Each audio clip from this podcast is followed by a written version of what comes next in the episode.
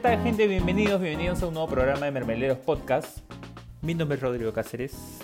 Es un gusto saludarlos a los tres gatos que nos escuchan todas las semanas, los necios que insisten en revisar semanalmente en qué estamos, qué otra tontería vamos a decir. Como siempre me acompaña el queridísimo y renegón Javier Prado, JP.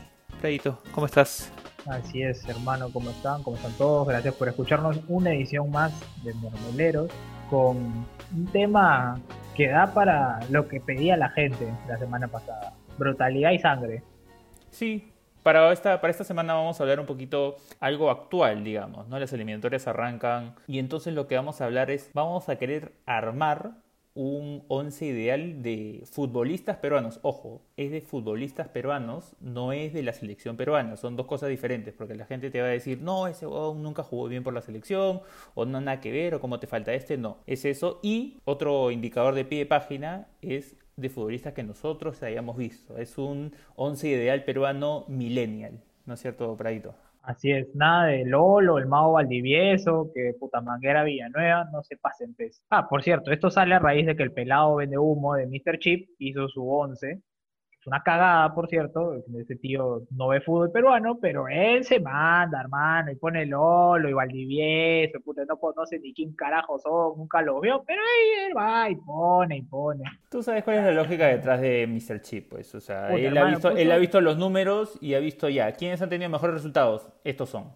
Puta, tío, dos dedos de frente. ¿Cómo vas a poner a Solano lateral derecho, weón? No ha jugado tanto tiempo lateral derecho como para decir no. Entonces, ese es, digamos, el tema de fondo que vamos a tratar hoy día. Para eso también, obviamente, vamos a tener una invitada especial para esta edición. Pero antes, como siempre, vamos a hacer las quick news de la semana y vamos a hablar a nivel internacional. Prado ha sido un fin de semana lleno de goles y lleno de sorpresas histórico, porque hemos tenido partidos, la verdad, sorprendentes, ¿no? ¿Cuál te ha sorprendido más para ti? ¿El Liverpool Aston Villa o el United Tottenham? No, el Aston Villa definitivamente. El del Aston Villa porque la verdad es que el Aston Villa se salvó, es como el Leicester cuando la temporada antes de campeonar, se salvó en, las últimas fechas y mira ahora, puta, metió un par de jales, puta, jaló al, a Emiliano Martínez del Arsenal, se trajo a Oli Watkins de, del Brentford, el goleador segunda. A Ross Barkley. Y mira, y mira, oh, tiene nueve puntos. Tres de tres. Así que está haciendo una muy buena campaña. Creo que los que seguimos el fútbol inglés ya sabíamos de la calidad de, de Grealish. Sí, claro. Por eso es que sonaba en los equipos más importantes de, la liga inglesa, ¿no? Que se le iba a llevar el Manchester, que lo quería en, Londres, y que se iba a mover de la Villa, pero él al final se quedó. Y la verdad que ha desplegado su juego, pero, pero como no tienes idea, sobre todo en este partido, ¿no? O sea, los que vemos a Liverpool, sabemos que ellos juegan con una línea de defensiva muy alta. Lo que no entiendo es, ok, ese es tu estilo de juego, pero si estás viendo que está fallando, retrasa un poco el juego. O sea, no puedes mantener tu juego los 90 minutos cuando ya estás perdiendo 5 a 1 o 4 a 1. Tienes que también tener un poco de seguridad para que no pase la vergüenza que pasó hoy día en Liverpool, ¿no? Son, tanto en el partido del United como el del Liverpool, hay un, eh, gran problema con las salidas, esa necesidad que tienen muchos entrenadores e inclusive creo que los equipos ahora lo han adoptado como propios, de salir jugando por abajo, sea lo que sea, y eso lo ves en Inglaterra, pero también lo ves acá en Perú. Me doy cuenta que, por ejemplo, Alianza no tiene los jugadores, ni el arquero, ni los defensas para salir jugando por abajo, y Alianza pierde pelotas en salida. Hoy el United fue igual, pero fue un calco, hermano. Cambiabas a Butrón por De Gea, cambiabas al Putalmudo Rodríguez por Maguire. La verdad es que tienes que darte cuenta que hay situaciones en partidos en donde tienes que revolearla nomás. Hay que saltar líneas. Si por abajo no está fino, juega largo. Bengochea, larga vida Bengochea. sí, la verdad que sí. Ya pasando al, al, tema del partido del United con el Tottenham, justamente Maguire y Bailey creo que dejaron bastante que desear, ¿no? Justo, justo lo que me comentabas, las, el error en las salidas. El Tottenham, si no estaba más fino, porque estaba bastante fino, metió 6 goles, pero si estaba más fino, el partido quedaba 11-1, sin exagerar. Tranquilamente. El partido que se jugó Harry Kane, brutal, brutal, no solamente en el aspecto de goles, porque metió dos goles, no solamente eso, sino que cómo aporta el juego se ha convertido más en un creador de, de oportunidades más allá de un delantero en sí, ¿no? Creo que su juego ha evolucionado bastante, no solamente por Mauriño, ¿no? desde, desde la época de Pochettino, pero ahora con Mauriño, los que han visto el documental en, en, Amazon saben ese vínculo que quería forzar Mauriño con, con Harry Kane, ¿no? hacerlo que llegue al nivel de Ronaldo y Messi, a pesar de que tal vez no tenga esa calidad, ¿no? pero que se la crea por lo menos, que es, que es importante, la confianza. ¿no? Claro, eh, igual yo agradezco a la Premier por existir, si no mis fines de semana quizás serían una desgracia en las mañanas, porque siempre te levantas con alguna sorpresita, ¿no? Justamente, justamente una sorpresita es el líder, ¿no? Que hasta ahora tiene la Premier. El Everton con cuatro partidos, cuatro victorias, ojo. El único equipo fuerte que le ha ganado hasta ahora es al Tottenham, pero de ahí, bueno, le ha, ganado equipos menores, pero mérito tiene, ¿no? Los equipos menores hay que ganarles para, para, competir por las ligas. Sí, por supuesto. Creo que lo peor de ver al Everton puntero es el comentarista que le ponen, el narrador que pone ESPN. Dios mío, te juro que hay momentos en donde miro el partido en silencio, en mute, porque se hace insoportable. Sí, ya, ya, ya hemos entendido la campañita de James a balón de oro, muchachos. Ya sabemos para dónde va la gente de, la transmisión oficial. No se preocupen, entendemos que eso quieren. Sí, di, es bien, hermano, di, no te van a contratar, ya fue. Hay que cuidarse, hay que cuidarse. Uno nunca sabe qué puede buscarse. hermano, di, basura. Hay que, hay que cuidarse. Pero lo a lo que voy es que, a ver, eh, escuchas o lees lo que dice la gente, por ejemplo, el chiringuito, de que claro, oye, Zidane, no viste lo que, lo que jugaba James, no lo aprovechaste bien, hermano, es una cosa totalmente diferente jugar en el Real Madrid, el equipo más grande del mundo, al Everton, que fue importante en los ochentas. El Everton no existe, viejo, puta, el Everton existe porque existe el Liverpool, weón, nada más, puta, se emocionan por un equipo pedorro, pues es como si acá no sé, pues hubiesen fallado en River, puta, vienes y destacas en a San Martín, pues no seas pendejo. Ya para cerrar el tema de la, de la Premier, que en verdad ha sido la liga que más se ha destacado este fin de semana, el partido de Leeds con el City, el, Guardiola versus Bielsa. No sé qué tienes que comentarnos, Fradito, tú que has confesado, eres confeso seguidor de, de Bielsa. Por supuesto. Bueno, creo que Guardiola planteó un partido rarísimo, pero rarísimo, poniendo a Foden de punta, después lo rotó con Sterling. No sé qué huevada hizo Guardiola, hermano. recuerda, que no tiene, recuerda que no tiene nueve. Claro, no tiene nueve, yo lo sé, pero fue un partido, lo planteó muy raro, weón. Este, el primer tiempo fue mucho mejor el City que el Leeds, pero el Leeds igual tuvo sus oportunidades. Y el segundo tiempo creo que el Leeds, puta, lo pasa por encima del City. O sea, el, el Leeds ha podido ganar el partido tranquilamente hay una, un poco de, falta de jerarquía. Yo sé que muchos van a decir, ah, pero el Leeds ha gastado fuerte. Claro, gasta fuerte, pero comparas nombres y no son tan fuertes, ¿no? O sea, Rodrigo Moreno es un delantero normal, hermano. O sea, no. Es un delantero adecuado para ese equipo que creo que aspira a pelear por un puesto en Europa League. Yo creo que a Bielsa primero, esta primera temporada, debería buscar la permanencia tantear un poco el terreno de la Premier, ver los equipos cómo son, cómo juegan, y en la próxima temporada sí tentar una Europa League. El Leeds tiene siete puntos, o sea, no está mal. No, de hecho, perdió, perdió con el Liverpool 4-3, o sea, no, no, o sea, perdió con el campeón, no, no, no perdió puta, con uno de abajo. Claro, tiene siete puntos habiendo jugado dos partidos con los dos mejores equipos de la liga, creo que es bastante bueno, ¿no? Es bastante bueno, ¿no? Eh, y te habla mucho del equipo de Bielsa, ¿no? Eh, yo me quedé, la verdad, gratamente sorprendido. Eh, es un equipo bastante bueno, el Leeds es muy duro, y eso que tiene muchos jugadores de, del Championship, de la segunda división. La fortaleza del Leeds no son sus figuras, sino es el equipo, ¿no? El funcionamiento. Exacto. Entonces, creo que eso es lo que saca valor y cambiar las fichas en cierta manera es un poquito más fácil para, para Bielsa, ¿no? Para el objetivo que quiere conseguir. Sí, claro que sí. Ya pasando al nivel local, Prado, súper corto. Alianza sigue con la racha victoriosa a nivel local, aunque a nivel internacional creo que ya sabemos cómo va el tema. Eh, le ganó a tu equipo favorito, Yacuabamba. Pero no se podía perder con ese equipo cochino, pues hermano. ¿Cómo vas a perder con Yacuabamba? Y bueno, pues ya sabemos cómo terminó el último partido de la U.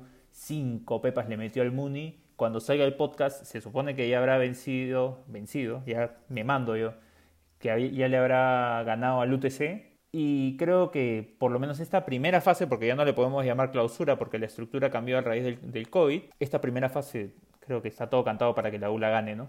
Sí, claro que sí. Este, creo que la U ya, bueno, con Miso en general, supongo que le gana UTC y con eso termina de confirmar que es el ganador de esta fase 1 creo que ya puede empezar a rotar, ¿no? Debería apuntar a ganar la fase 2 para no tener que disputar una final, ¿no? Pero habrá que ver, la seguida de partidos es brava, porque no hay como que, bueno, una semana de descanso y empieza la semana, la, fase 2, no, no, no, es todo pegado. Eso creo que juega a favor de la U, creo. Yo lo digo por, por, por las cargas, lo digo. Sí, puede ser, pero el ritmo al que está jugando y esa dinámica, o sea, esa línea ganadora que tiene ahorita el equipo, creo que si tienes una para de dos semanas, porque una semana va a haber, ¿no? Ahora que empiezan las eliminatorias, esa semana, digamos, vas a perder jugadores, pero si paras más tiempo, puedes jugarle en contra. Entonces creo que es favorable que se mantenga, digamos, el ritmo de juego, ¿no? Y ya justamente comentando con el tema de la selección, en la semana eh, Loyola y Raciel García se lesionaron, ambos eran, estaban convocados dentro de la lista de 30, y el día domingo Matías Zúcar y Alex Valera han sido convocados a su reemplazo. Matías Zúcar, que es su delantero favorito. Un señor acá, un señor que le gusta editar y es el productor de este programa, empezó a tuitear. Ahí está el Matías Zúcar, el Matías Zúcar metió dos goles de penal, señor. Oye, pero no, espera, aguanta, aguanta, aguanta. No, no, Está bien, sí, metió dos goles de penal. Pero te emociona pero el otro gol... goles de penal, güey. No, yo no me emociono, no me emociono. Pero el otro gol sí fue un golazo. El otro gol sí fue un golazo. El otro gol sí fue un golazo. Eso sí tienes que admitirlo. si no perdón, ¿a quién, le metió gol? ¿A quién le metió gol? A Vigamonal, señor. A Vigamonal. Y, bueno, perdón, ¿no? Este, lo han llamado a la selección, ese chiquillo, este, ¿en qué puesto está municipal?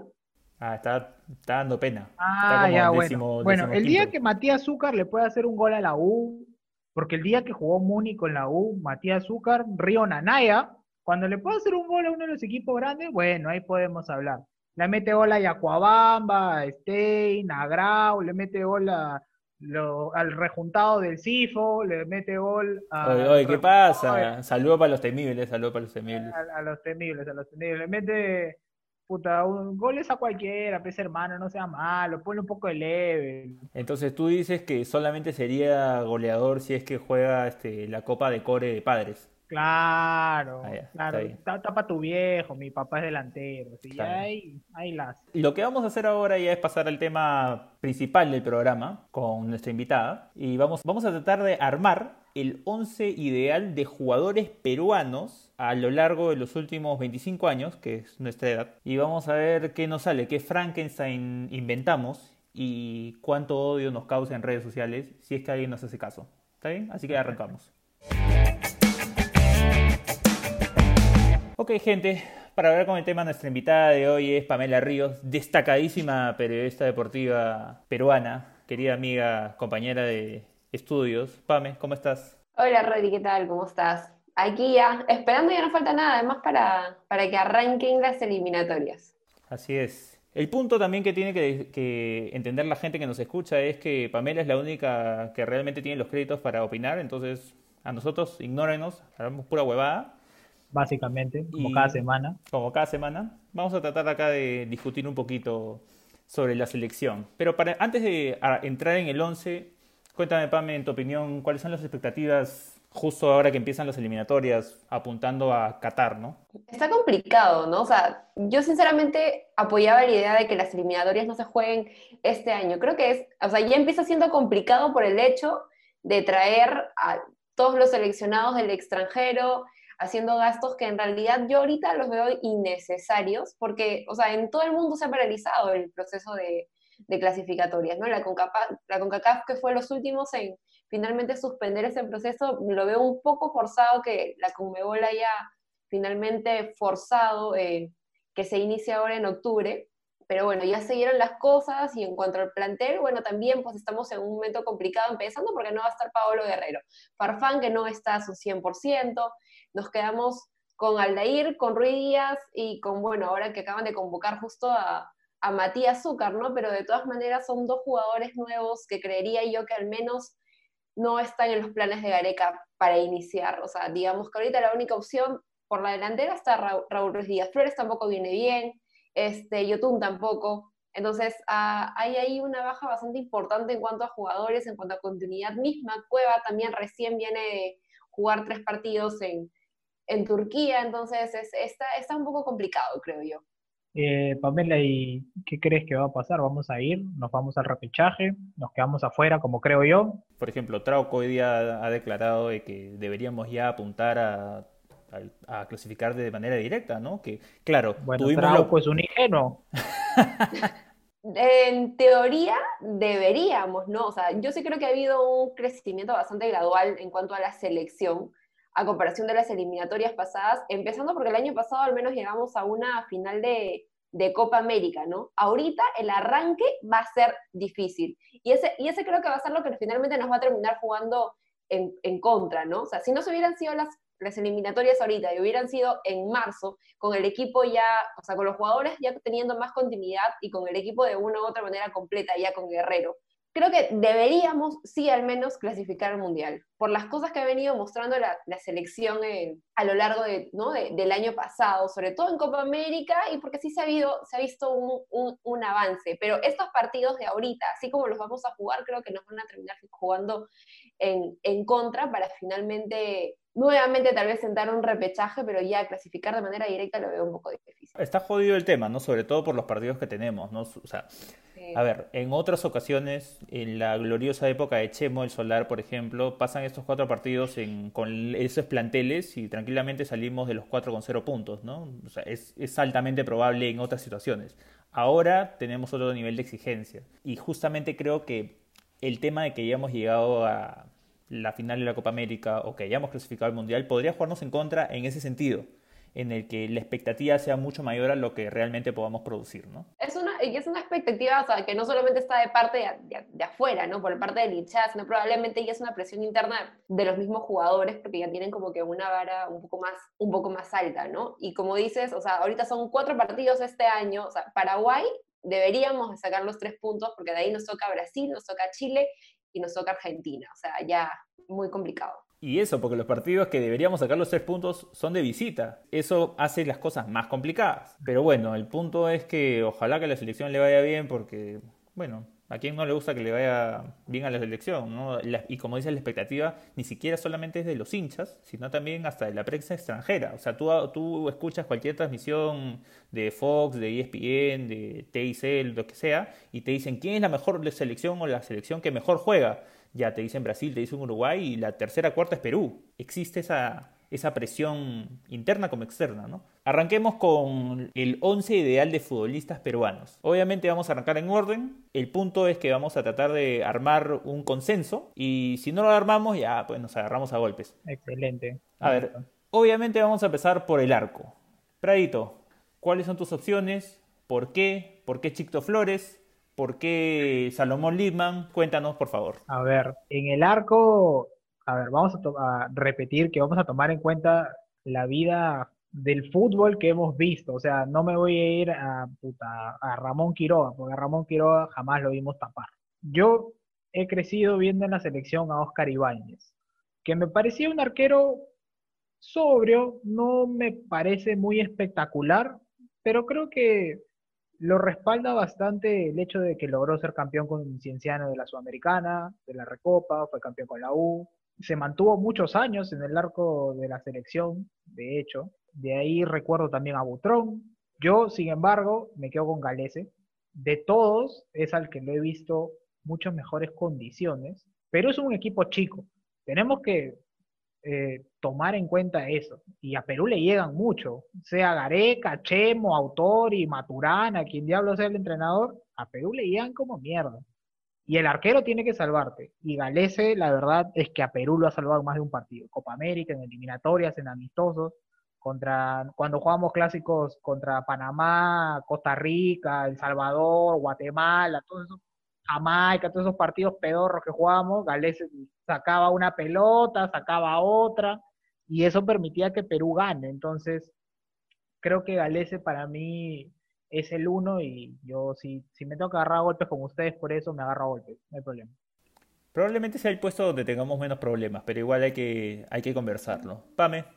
Yo también me quedo con, yo también me quedo con Galese, ¿no? Y si retrocedemos más allá, creo que arqueros no, que hayan destacado, al menos acá, no hay muchos, o sea, porque si nos vamos ya a la época, por ejemplo, de Ibáñez y un poquito más atrás, muchas veces hemos tenido que nacionalizar arqueros para poder finalmente pues no tener a alguien en, la selección, o sea, de ahí hacia adelante Galese es el que más ha, ha, destacado, así que yo sí también me quedo con Galese. Yo sí me voy a quedar con Galese, por todo lo que han comentado, pero igual quería o sea, si es que no fuese Galese, creo que la discusión entre Butrón e Ibáñez, que son los otros dos, las otras dos opciones, ya, no, ya no pasaría tanto por Butrón. Yo creo que Ibáñez sería la segunda opción más, más cercana por el hecho de que, a ver, era hasta hace poco, porque Galese lo acaba de pasar, el arquero con más presencias en la, en la selección peruana, ¿no? 50 partidos en la selección y ya pasando a clubes, tricampeón con la U, la Sudamericana y la Recopa con Cienciano. Creo que es un arquero con bastante historia, con bastantes galardones detrás, ¿no?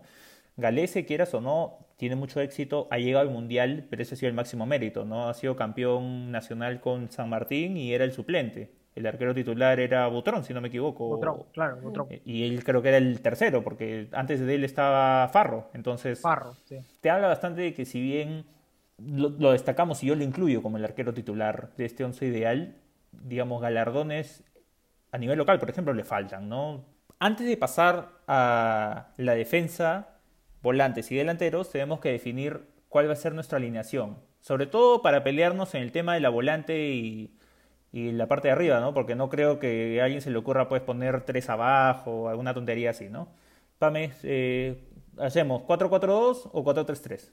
4-4-2 creo, para tener también algo que debatir cuando estemos en la parte de arriba. Ya, Prado, ¿de acuerdo? Sí, está bien. Defensas centrales. Pame, tu primera, tu primera persona, tu primer jugador que se te viene a la cabeza, ¿quién es? Ya, yo sí me quedo con gente reciente. Me quedo con, el Mudo y me quedo con Ramos. Ah, Razones. Justifícame lo que Prado ya, o sea, no, no, que Prado ya te está haciendo bulla. Sí, sí, sí. Ah, ya lo vi, ya. No me, o sea, no, no con el mudo de ahorita. O sea, me quedo con el mudo de las eliminatorias pasadas, empezando por ahí. No, no, no, con el mudo yo no tengo problema, pero Ramos. Ah, la madre, ya. A ver, si no, en todo caso, a ver, ¿a, quiénes más pondrías a ver por Ramos? Ya, a ver, uno, el Mudo Rodríguez para mí sí es fijo, porque el Mudo Rodríguez debe ser de lo mejor que hemos producido como defensa en los últimos 20, 30 años quizás. no sé, de repente a alguno le puede gustar Pepe Soto, Rebocio, pero el Mudo Rodríguez es muy bueno. Ahora está roto, está viejito, juega cuando quiere, bueno, es otra cosa siempre, siempre jugó cuando quiso, ¿eh? sí, eso sí. Sí, es pesetero, es pesetero, pero no importa, hermano. Es bueno. Pero Ramos me parece que, a ver, creo que Pamela y muchos han visto un nivel de Ramos porque jugaba el Mudo Rodríguez a su costado. El Mudo Rodríguez es un jugador que ordena. Ramos es un jugador desordenado por naturaleza, en Alianza, en Aurich, en San Martín, en cualquier equipo que jugó, el muchacho es desordenado. Entonces, yo no sé si ustedes acuerdan todos los partidos, pero yo me acuerdo un par de Perú, en donde Ramos salía jugando porque creía que era Beckenbauer, puta, chapaba la pelota y jalaba uno, metí, y cuando tiene la cancha adelante, tiene tres cuartos de cancha adelante, media cancha adelante, se le apaga la tele y no sabe qué carajos hacer.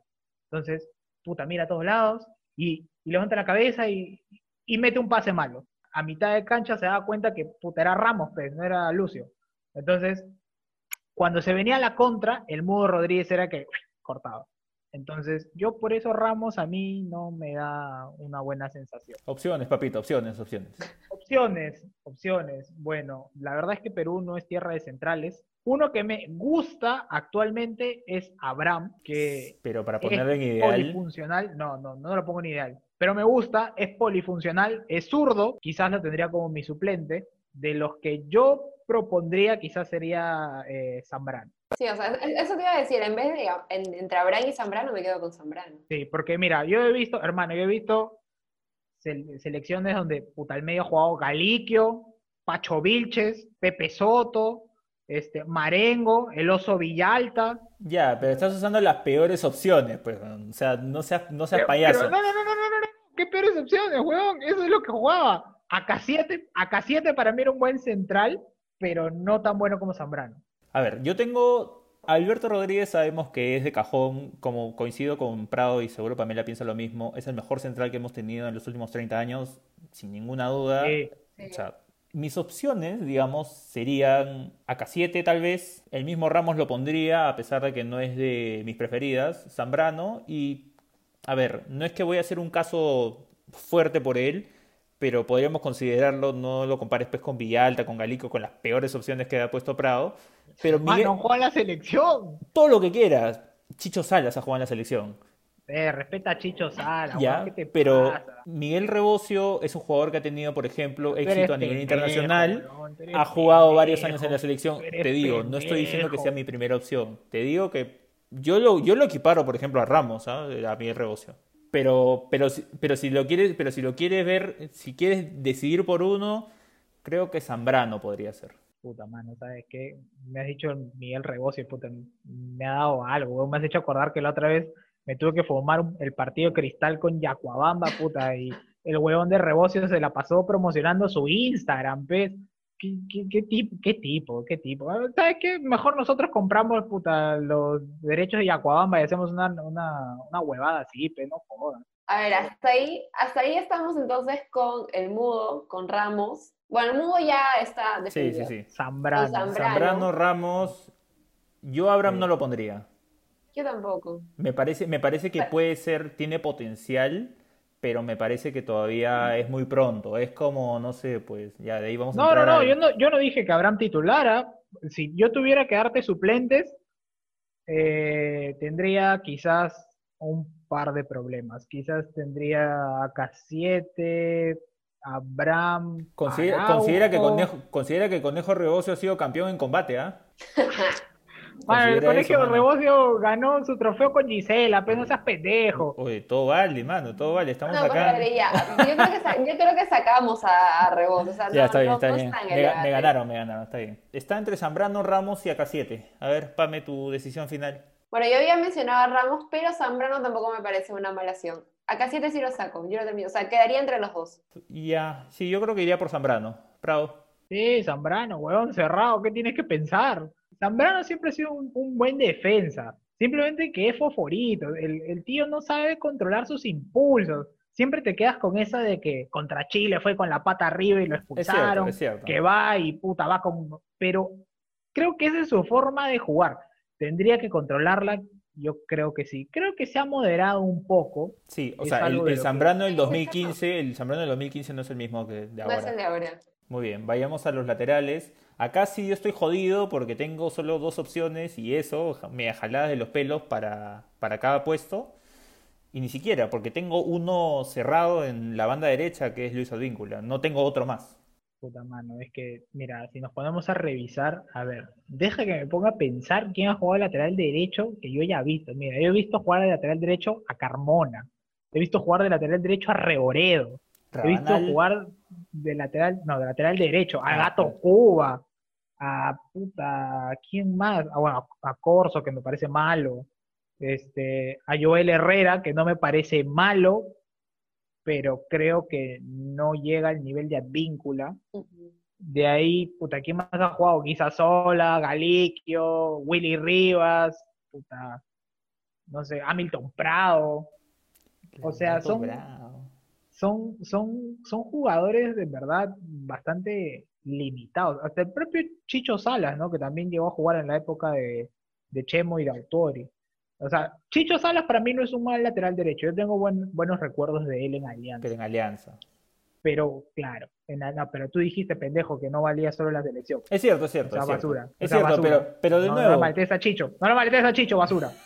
Ya. Pero de nuevo, estamos hablando de Alianza, pues, no es que jugó Está en bien, otro, en Pepe, otro pero jugó en nivel, pues. Alianza, pues hermano, ¿qué, qué le queda? De jugó en la San Martín, pero Chicho Salas no es, no es mal lateral derecho, pero creo que Advíncula lo supera. Sí, de todas maneras. Advíncula, o sea, mira todos los que te he dicho, quizás se me ha pasado alguno, pero mira esos laterales derechos que hemos visto jugar a lo largo, puta, de, de- o sea, yo te digo que me acuerdo haber visto en la selección, pero de la selección generalmente jala del fútbol local. Entonces, porque laterales derechos, así que tú digas, No bueno, este lateral derecho la rompió en el extranjero y por eso la estam- lo estamos trayendo. Nadie. O sea, los laterales derechos siempre han sido de acá. y eso, y eso considerando, considerando que el Advíncula no es un lateral derecho de origen, es un delantero extremo. Él, era extremo.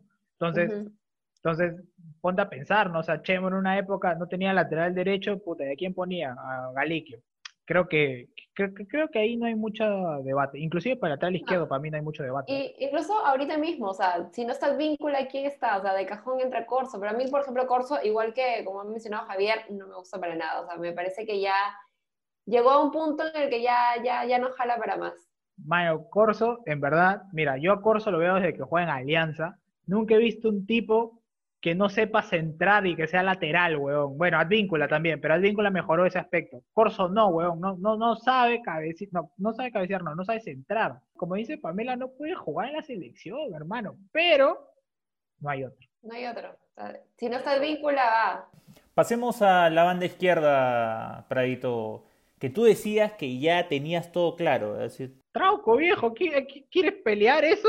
Por ahí, por ahí van a soltar seguro a Loco Vargas. No, o Aguanta, aguanta. no, mi, discusión no va con el tema de si Loco Vargas está o no, sino el Loco Vargas como lateral izquierdo. Yo no lo pondré como lateral izquierdo. Entonces, ¿con quién te quieres pelear? A ver, si no es Trauco. No, no, esa es la discusión. Si es que Vargas lo consideras como. ¿eh? si, lo consideras, si lo consideras como lateral izquierdo, no. Porque si lo consideras como lateral izquierdo, es otra discusión.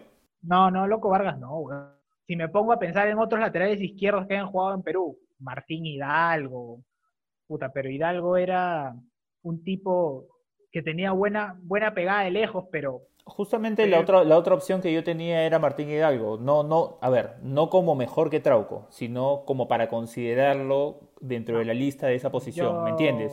sobre, todo, sobre todo, Pero Martín Hidalgo también no ha jugado como extremo. Eh, sí, creo que También, en algún punto. Pero él, él era. O sea, yo, yo, le, recuerdo más como extremo, más que como lateral. No, él jugaba de lateral izquierdo en cristal. Y así lo venden, me parece que al Inter de Porto Alegre. Que salió campeón de la, del Mundialito de clubes. A mí algo, por ejemplo, eh, con, o sea, con el Inter, por ejemplo, en, el partido de, de la final del Mundial tampoco jugó. O sea, tampoco es que tuvo mucha continuidad. Salió, es cierto, estaba en el Inter, pero no es que haya tenido mucha participación tampoco. Claro, pero en Cristal, en Cristal sí salió campeón, o sea, a nivel local sí tuvo éxito, pero sí es cierto que si lo vamos a comparar con Trauco ahí ya... no, sale perdiendo. Sale perdiendo, sale perdiendo, exacto. Trauco, Trauco es de cajón. Ahora, el medio campo se pone complicado porque dependiendo de quién elijamos, vamos a ver cómo se arma el tema. Vamos a mencionar algunos nombres y yo, por ejemplo, tengo dos personas que tienen que estar, Alberto Solano y Yoshimar Yotun. No sé qué ustedes, Pame, ¿tú qué opinas? Ya, yo menciono uno, menciona Carrillo. André Carrillo, Pradito. Yo te soy sincero, como volante no tengo a ninguno fijo. Puedo discutirte varios, porque creo que Perú ha tenido tantos años una falencia en la volante, hermano. A ver, ni siquiera a mí me termina de convencer el Yotun Tapia.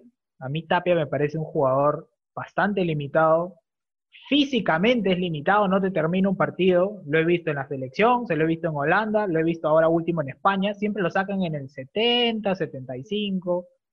No sé si es un tema de él, de repente tiene un problema, arrastra una lesión de chico que nunca se curó. Yo creo que es un tema físico. ¿eh? Pero, pero te has dado cuenta, Pamela, que siempre, siempre lo sacan en el 72, 75, por ahí, ya cambio tapia casi nunca termina un partido. Y esa inclusive en la selección. Inclusive en la selección, es un cambio fijo. Entonces, te das cuenta que es, él no, no, puede trascender.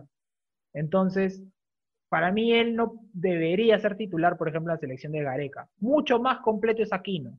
Y Aquino quita, hace jugar, mete goles, tiene remate a larga distancia, etcétera, etcétera, etcétera. Ahora, si nos vamos a poner a debatir una vez más, recordemos un poquito de jugadores que han pasado por la selección y que han jugado en esa primera línea de volantes. Ha jugado este, Jayo, Churliza. Quizás Jayo yo sí te lo, te lo defiendo. Un volante de primera línea. Voy yo tengo una lista de volantes, no de, media, no de primera línea, de varios volantes que pueden estar incluidos en, estos cuatro.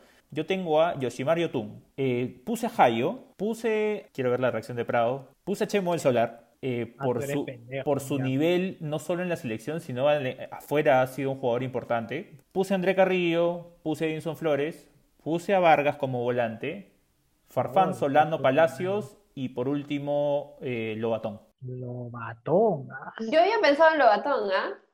ah, su Acá- Pame, tú has escuchado alguno de nuestros episodios, sabes que el tema acá, el gag, el gag es que Prado reniegue. Entonces, Ay, Dios mío, ya. ya, Mano, ya sabes por dónde va. Por ahí te faltó Reiner Torres. Mm, Mira, a ver, yo he visto muchos volantes, me acuerdo de, bueno, como te decía, Chevasco, Jairo, Churliza, Que Rainer no te quedes con Torres, los no, peores, pe mano. no, pero que ver, escúchame, pero- pe, son los que yo he visto, con esos he crecido, viejo, con esos discutíamos en el salón de clase. A ver, y ese, y ese centro, ese centro de Chemo, donde está Reiner y Lobatón en cristal.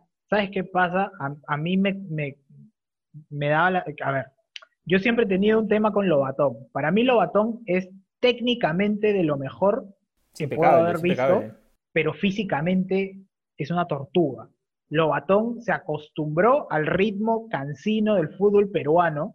Yo a Lobatón no lo puedo tener como mi volante histórico si es un tío que me va a caminar la cancha 90 minutos. Lobatón quizás podía entrar 15, 20 minutos. Como tiene muy buen toque, Sheput era igual, por ejemplo. Sheput tiene un toque magnífico, muy bueno técnicamente, pero Sheput cuando corrió. Ni cuando era joven corría. Es que no tenía espacios, pe mano. Cuando no Sheput con espacio, espacios. Sheput con espacio. Pero, por ejemplo, mira, por ejemplo, para mí Cruzado fue un buen volante en la selección. No, no Acuérdate cuando Marcarían jugaba cruzado cachito. Cruzado Cachito, viejo, Cruzado Cachito. Oye, delirabas con Marcarían, basura, ¿qué te No, pasa? no, no, esa esa es como la que yo dije de Rebocio. No, no, no, la cagaste, la cagaste. Pero a ver, también bajo, o sea, mencionando por ahí que Lobatón es lento, o sea, bajo esas premisas, yo tampoco consideraría, por ejemplo, al Mudo Rodríguez en la defensa. A mí Claro. me parece un tipo que es Pero, bien- no, no, no, bien pero yo. lento, bien, yo- o sea, técnicamente y mentalmente, Pero, el, el no, tipo Pero, perdón, pero- perdón, pero, pero el Mudo Rodríguez no es veloz, pero no necesita ser veloz para lo que hace. El Mudo Rodríguez en dos trancos te saca una pelota. O si está atrás tuyo, uno, dos, y te saca la pelota, o te baja. Lobatón sí necesitaba velocidad para la transición rápida hacia arriba. Pero yo, por ejemplo, a Lobatón siempre lo veía chapaba una pelota y en vez de soltar rápido para una corrida de los que juegan por el costado, amarraba la pelota y amarraba la pelota. Por eso yo a Lobatón no, no considero que es lo mismo que lo del Mudo. Con lo que hemos conversado, yo, a ver, yo armaría así mi, mi volante. ¿ah? De ahí ya me matan, me, me pegan, todo lo que quieran. Pondría a Yoshi del medio, a la derecha Ñol, a la izquierda Vargas y de media punta a Jefferson. Porque a Jefferson yo lo pongo de volante. Un volante llegador. Claro, porque la mejor época de Jefferson creo que era en la banda derecha cuando jugaba en el Schalke. De- Pero como no puedo meter a Ñol en esa posición de medio, entonces prefiero que juegue media punta. Ya, yo te voy a dar entonces mi línea de volantes. Por eso es que he escogido, a ver, yo tengo a Carrillo por la derecha, al medio, ya creo que por ahí lo había soltado, estoy con Lebotón y con Rainer por lo que hicieron en Cristal. Ya, Y por el otro lado me quedo con Flores. con Pero Flores. también ese Flores entre interrogantes porque no, no me termina de convencer. Ya, ustedes, ninguno tiene mi volante, yo me quedo con Jayo, de lo mejor que vi. Jayo fue muy bueno. A la derecha, sí, Carrillo, creo que como Carrillo no hay otro. Me gustaría poner a Solano, pero ¿sabes qué? Carrillo, Carrillo es más. Ahora, Discrepo. bueno, puedes discrepar lo que quieras, hermano, no me importa, Carrillo es más. Aunque driblé camellos y dunas ahora y jeques, no me importa, pero ese huevón es más. Simplemente que quiere plata. Entonces, como quiere plata, le importa un carajo su vida futbolística. Pero Carrillo es muy buen jugador. No, eso no te lo Eh, discuto. De ahí, quizás podría poner a Ñol con pie invertido a la izquierda, porque para mí Oreja Flores es un jugador del montón. Podría ser al revés también, Solán a la derecha, Carrillo a la izquierda, ¿no? Ya. Mano, y Loco Vargas. Loco Vargas, no seas pendejo. Mano, Loco Vargas jugó Champions League con el Fiorentina. El Fiorentina juega ahorita la pelea la permanencia, mano. Viejo, no seas pendejo. No, pues. es.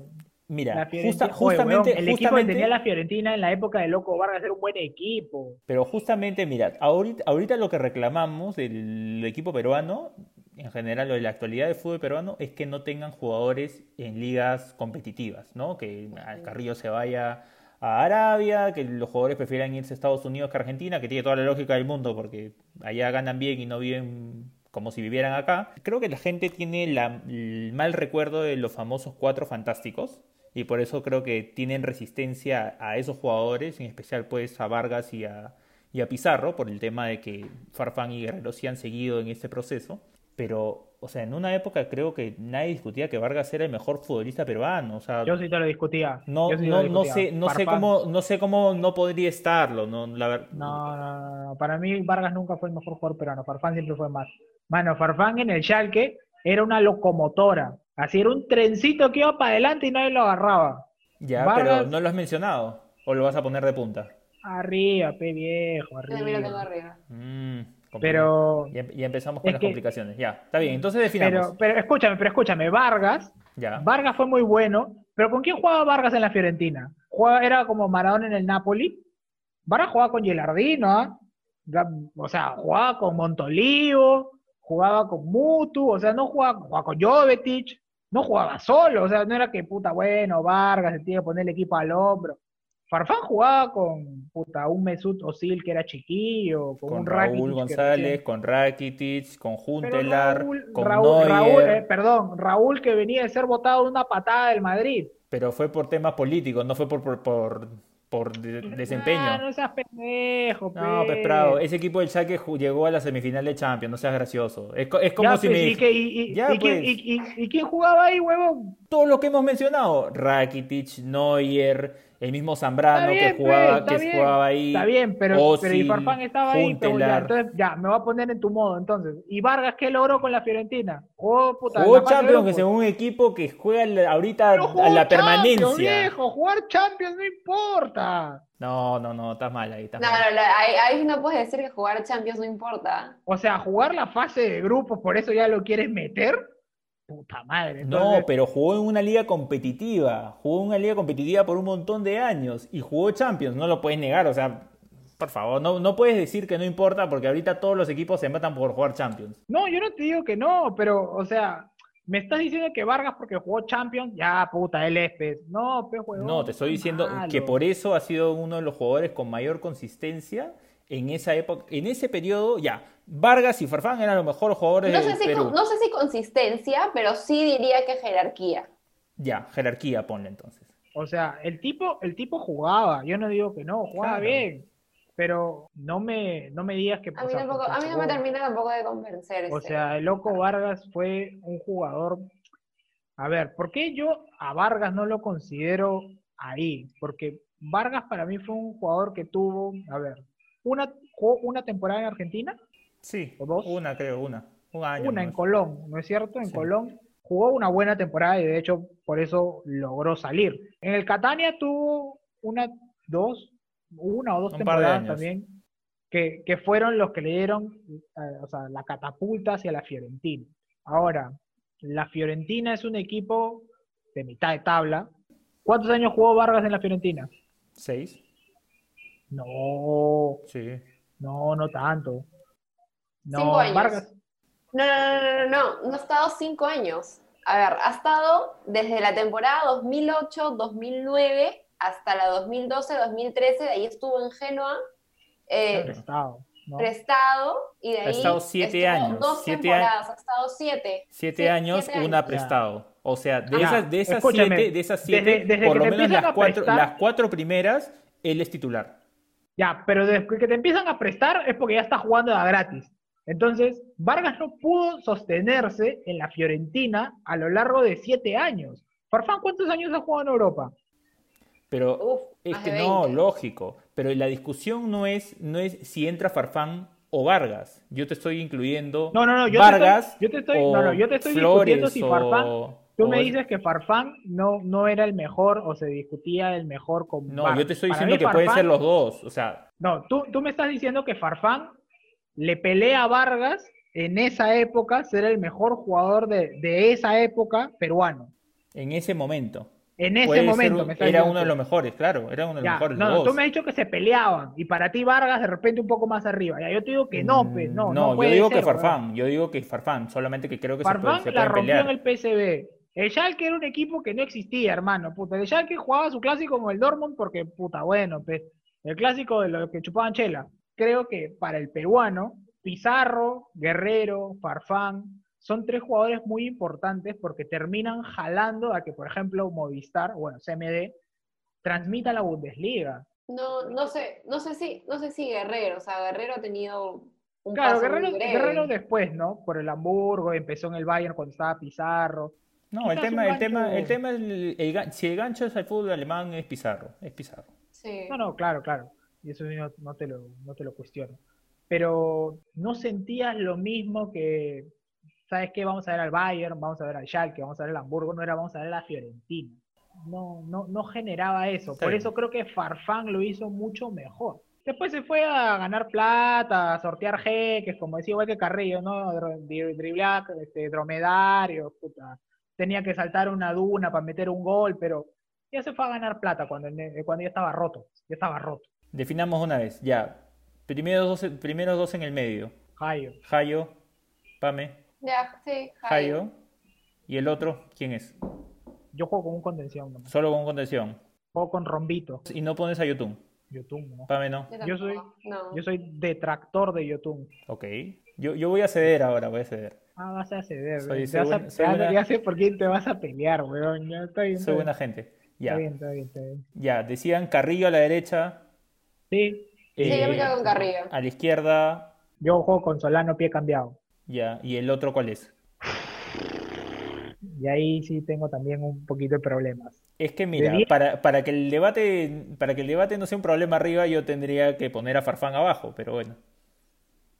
Podría poner a Farfán, sí, podría ceder, sí, podría ceder a Farfán de, de un segunda punta, volante llegador, si quieres. O sea, Porque a mí Cueva no me termina de convencer de No, 10. Cueva no está, Cueva no, no, ¿Por Cueva no existe en este debate. Cueva Cueva, no existe. Cueva- Cueva es el, el, el- el que A menos, a, menos, a menos que. Pame lo quiera incluir, que sea su hincha, no, no, que lo haya perdonado después Cueva de haber fallado ese penal en. Dinamarca, contra Dinamarca. No, O sea, sa- sacando el penal, o sea, de, de todas las fregadas de Cuevas, no, yo, yo no lo pondría, no, no me parece un buen jugador. O sea, está ahí porque, porque Gareca lo quiere, pero... está ahí porque no hay nadie más, esa es la verdad. Sí. O sea, Peña, que ahora No está... No sé si no hay nadie más, pero... No, por pero es- ejemplo- quiero escuchar. o sea- no, no, no, quiero escuchar, quiero escuchar. ¿Quién? ¿Quién?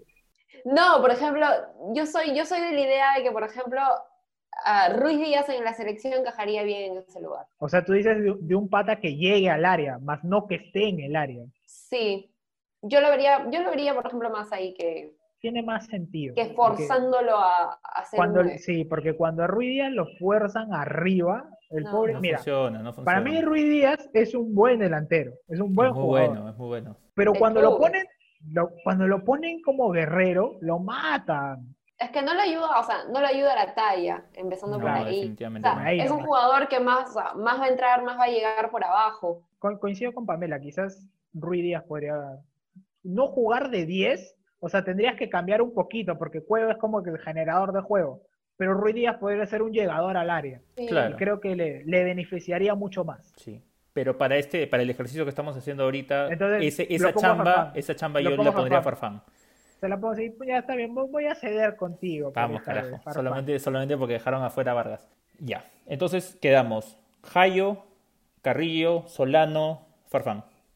Sí, ¿Correcto? Ya. Vamos arriba.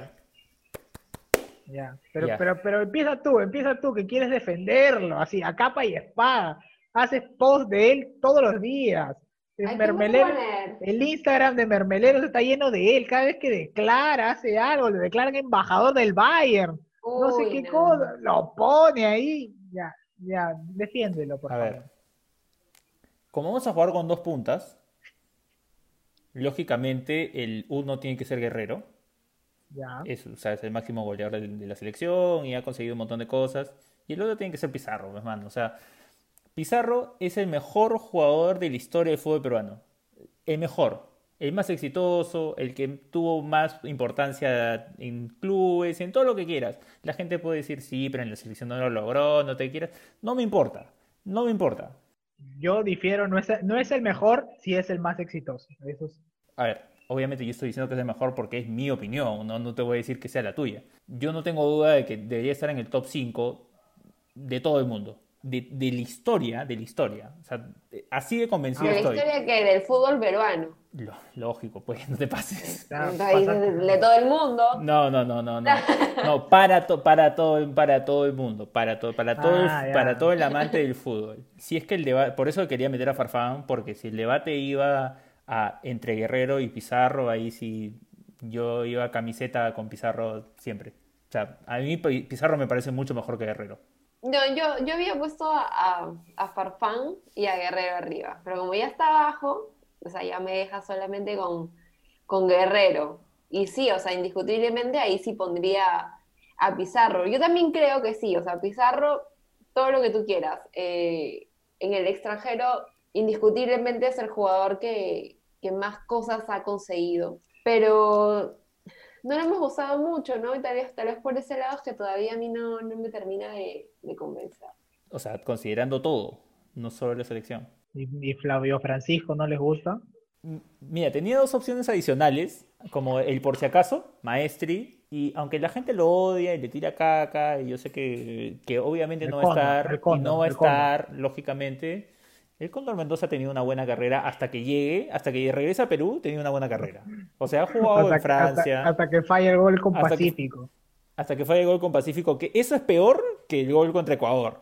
Porque el gol contra Ecuador la gente lo, ha- lo ha metido a la que sí, que nos eliminó el Mundial. Mentira, que No, no no teníamos, no teníamos ni chance. Oye, pero ojo que acá, o sea, si estamos haciendo un once ideal, también tenemos que ver que los jugadores que vamos a poner adelante, o sea, encajen jugando juntos. Obvio que encajan, obvio que encajan. No, Solamente- hermano, solamente esa, para- esa fue la disyuntiva de, de toda la vida, creo.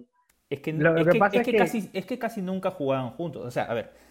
No, si tú- sí. No, escúchame. ¿Cómo que pues, no? Escúchame. O sea, en el mejor momento de Pizarro, el mejor momento, Guerrero era un piojoso, un chivolo.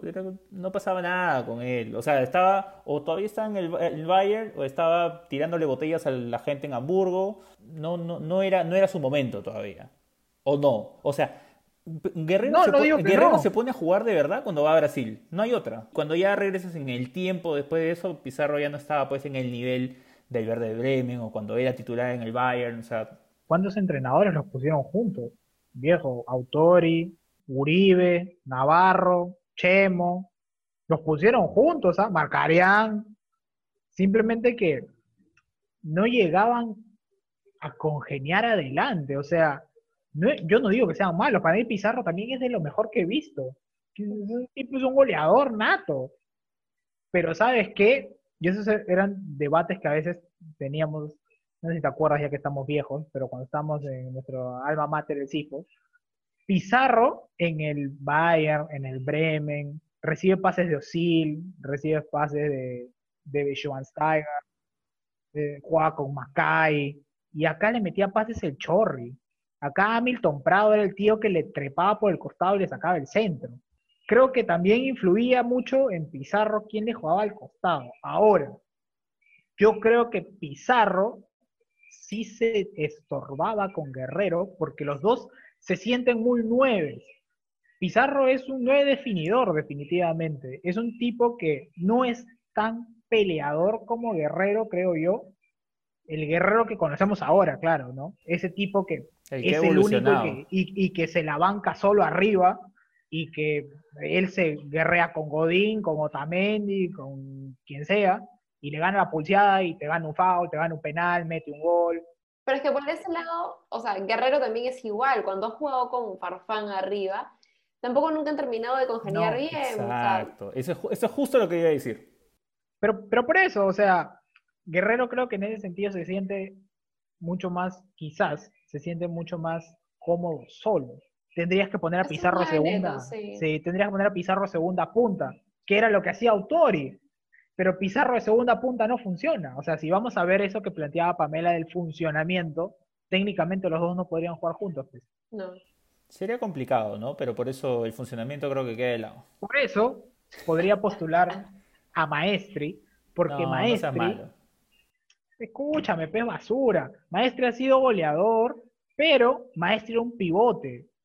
Maestri era el tío que le tirabas la pelota y la bajaba. Era un Roberto Silva Pro. No Una cosa así. Sí, sí, te saco jugador- jugadores de la galera.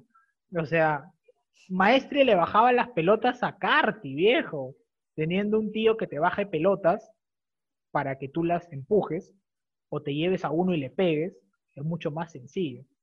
O sea, no te voy a decir que Pizarro no estaría en mi once ideal, pero creo que si me voy al funcionamiento, tendría que decidir entre Pizarro y Guerrero. Y mi otro delantero sería Maestro. Claro, pero si nos vamos al funcionamiento, entonces ahí nos complicamos con Ñol en la banda, en la banda Ñol contraria. Hace, hermano. Ñol la hace. El Bambino Pons cantaba sus goles en el Aston Villa, en el Newcastle. Él la hace, viejo. No, Ñol es, es pura clase. El, jugador peruano con más clase que he visto en mi vida. Ya, yo sí, si quitamos el funcionamiento, o sea, sí me voy con, con Paolo y con Pizarro. O sea, pero viéndolos a los dos de forma totalmente individual. Claro, no, no viéndolos como, va, esta es mi pareja de delanteros. Ajá. como que mi delantero mi, equipo, mi, equipo ideal de futbolistas peruanos tiene que ser Pizarro. ¿Tú también eres como Mr. Chip, que lo vas a poner con Lolo Fernández? No, no, lo pongo con Guerrero. Sí, pero Mr. Chip se fue a hasta los años sub. No, ese pelado ya es pendejo. Pero puso al mago Valdivieso. Julio Meléndez. No, ya ese tío está pasado. O sea, no, él, él es de esos tíos que te ponen a Di Stéfano en el equipo ideal del Madrid. O sea, o sea, gente que nadie... Duarte, Duarte, que jugó una eternidad de lateral derecho, debe haber sido el mejor lateral derecho de la historia del fútbol peruano, ni aparece, porque Solano lateral derecho, hermano, porque puta, había que meter a Solano en algún lado. Pues. Claro, yo tenía que estar, de todas maneras. Pero bueno, entonces, Pradito, Pizarro y Guerrero. Ya voy a ceder por usted, Pizarro y Guerrero, pero, pero como coach, como coach de la federación, con mi título cochino de licencia C, ese equipo no va a funcionar, viejo. ¿Has visto cuando hacen este tipo de debates y ponen a Gerard y Lampard cuando nunca funcionaban, pero igual lo juntan? funcionaron, sí, sí, Pero igual lo juntan porque son buenísimos. Es lo mismo. A ver, yo prefiero Pizarro yo considero que Pizarro es mejor que Guerrero, pero a la vez no puedo dejar a Guerrero afuera, pues, o sea, sería un tarado. Entonces... ya vamos con Pizarro y Guerrero, me parece adecuado. Bueno, nada, con eso cerramos, Pame. Muchas gracias por tu queridísima participación. Espero que te des cuenta de que Prado le gusta renegar nada más. Para eso vivo. Esperemos al menos que no, no renegar este jueves. Esperemos, esperemos. ¿Qué, ¿Cuándo crees que sale el, el Paraguay-Perú? 1-0. ¿Ganamos? Para Perú, espero. Sí. ¿Y Perú-Brasil? Uy, no sé, ahí sí. Prefiero no dar marcador, pero no, no creo que...